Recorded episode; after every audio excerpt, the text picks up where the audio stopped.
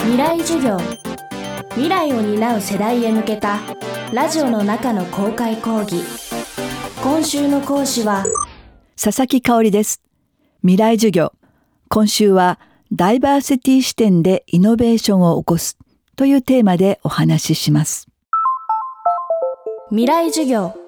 この番組は暮らしをもっと楽しく快適に川口義賢がお送りします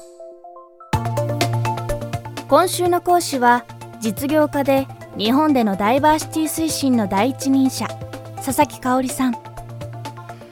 女性起業家が少なかった80年代からビジネスの世界で活躍し働く女性を支援する数々の事業やプロジェクトに取り組んできました。その一つが日本最大規模のダイバーシティカンファレンス国際女性ビジネス会議です。女性という言葉が名前についているのは発足当時女性と銘打たなければ女性が参加できなかった日本の環境に鑑みてのネーミング。実際は男性や中高生も参加しています。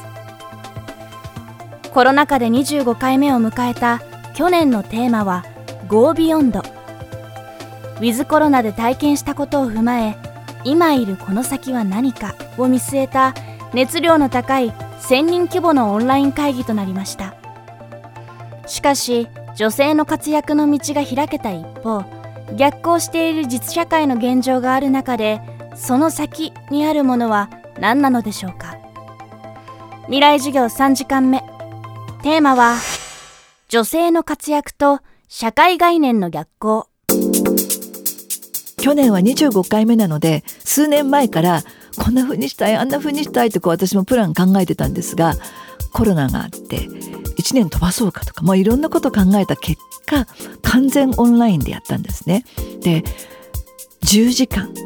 休憩は1分もなく23カ国から1,000人以上の参加そして最後までいた人が760人ぐらいいましたかねでもう終わった後のサイトにこれ寄せ書きっていうの出てるのでまずあのこのサイト見ていただいてまず寄せ書きから読んでいただくと感動が伝わってくると思うんですがもうみんな興奮して10時間席離れませんでした。今泣いてますみたいな、まあ、そのぐらい興奮する10時間でした。オンラインのパワーってすごいなと思いました。国境を越えるんですね。スピーカーも私たち初めニューヨークから始まってアトランタ、まあ、NASA からは野口さんにも入っていただいたしまあ世界中を駆け巡ってスピーカーが登場してくるっていうこのダイナミズムとそれからオンラインでネットワーキングができて、えー、高校生大学生もいっぱい社会人と出会って感動して本当にねこんなすごいことができるんだっていうあの第25回目のシフトでしたね。今年9月12日に第26回目を開催することが決定したんですがこれも完全オンラインでということで今から準備を進めているのでもう世界中の方に参加してほしいです。国際女性ビジネス会議のネーミングは当初10年で女性の文字を外す予定でした。しかし25年経った今も外せないと佐々木さんは言います。その理由はコロナ禍でも浮き彫りになりました。この今コロナのしわ寄せが女の人にいっぱい来ているっていうのはデータから明らかですよね。非正規社員が解雇される。それから女性の自殺が増えている。詳しくは一つ一つそれぞれ事例が背景があるんだろうなと思うんですけれどもやっぱりこれはあの女の人が日々抱えてきた見えなかったあるいは見なくてよかった見ないふりをしてきた課題が浮き彫りになったっていうことなんだと思います。でこれはあの私が申し上げてきたことと少し逆行するんですけれども女性が活躍する時代になってきて道は開けたんだけれども一方でその社会的な概念とか考え方とか習慣っていうのはまだまだ変わっていないわけですね。でこれはしわ寄せは女の人に来ちゃってる。女の人自身も例えば大学まではのびのびと学習していたのに社会に出たら出張なんかしない方が楽とかどこからその発想が来るのかわからないけれどもあの私の娘と会話した時も昔そうでしたね。私一般職でどうしてって言うといやみんな周りのお友達がそう言ってるからと。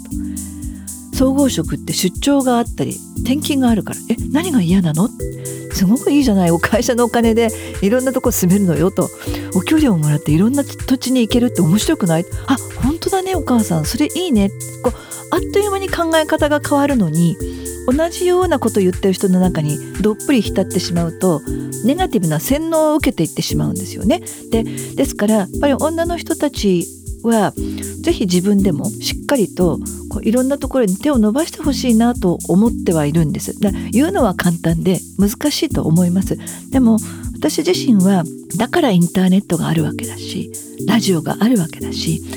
あの EU マンもそういう人たちに知ってほしくって高校生とか大学生も会議に参加できるようにしているしなるべくポジティブな発想に触れるっていうことをしていってほしいし混ざり合える機会を増やすっていうのはとても重要だろうなと思うんですのがっかりしちゃった時って私もそうですけどなかなか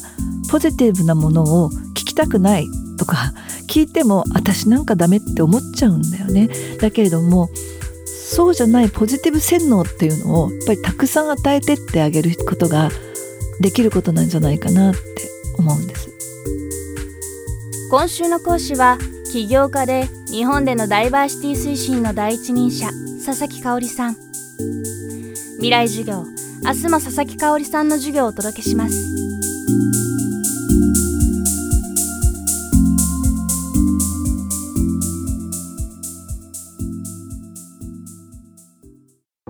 川口技研。階段での転落。大きな怪我につながるので怖いですよね。足元の見分けにくい階段でもコントラストでくっきり。白いスベラーズが登場しました。皆様の暮らしをもっと楽しく快適に。川口技研のスベラーズです。未来授業。この番組は暮らしをもっと楽しく快適に。川口技研がお送りしました。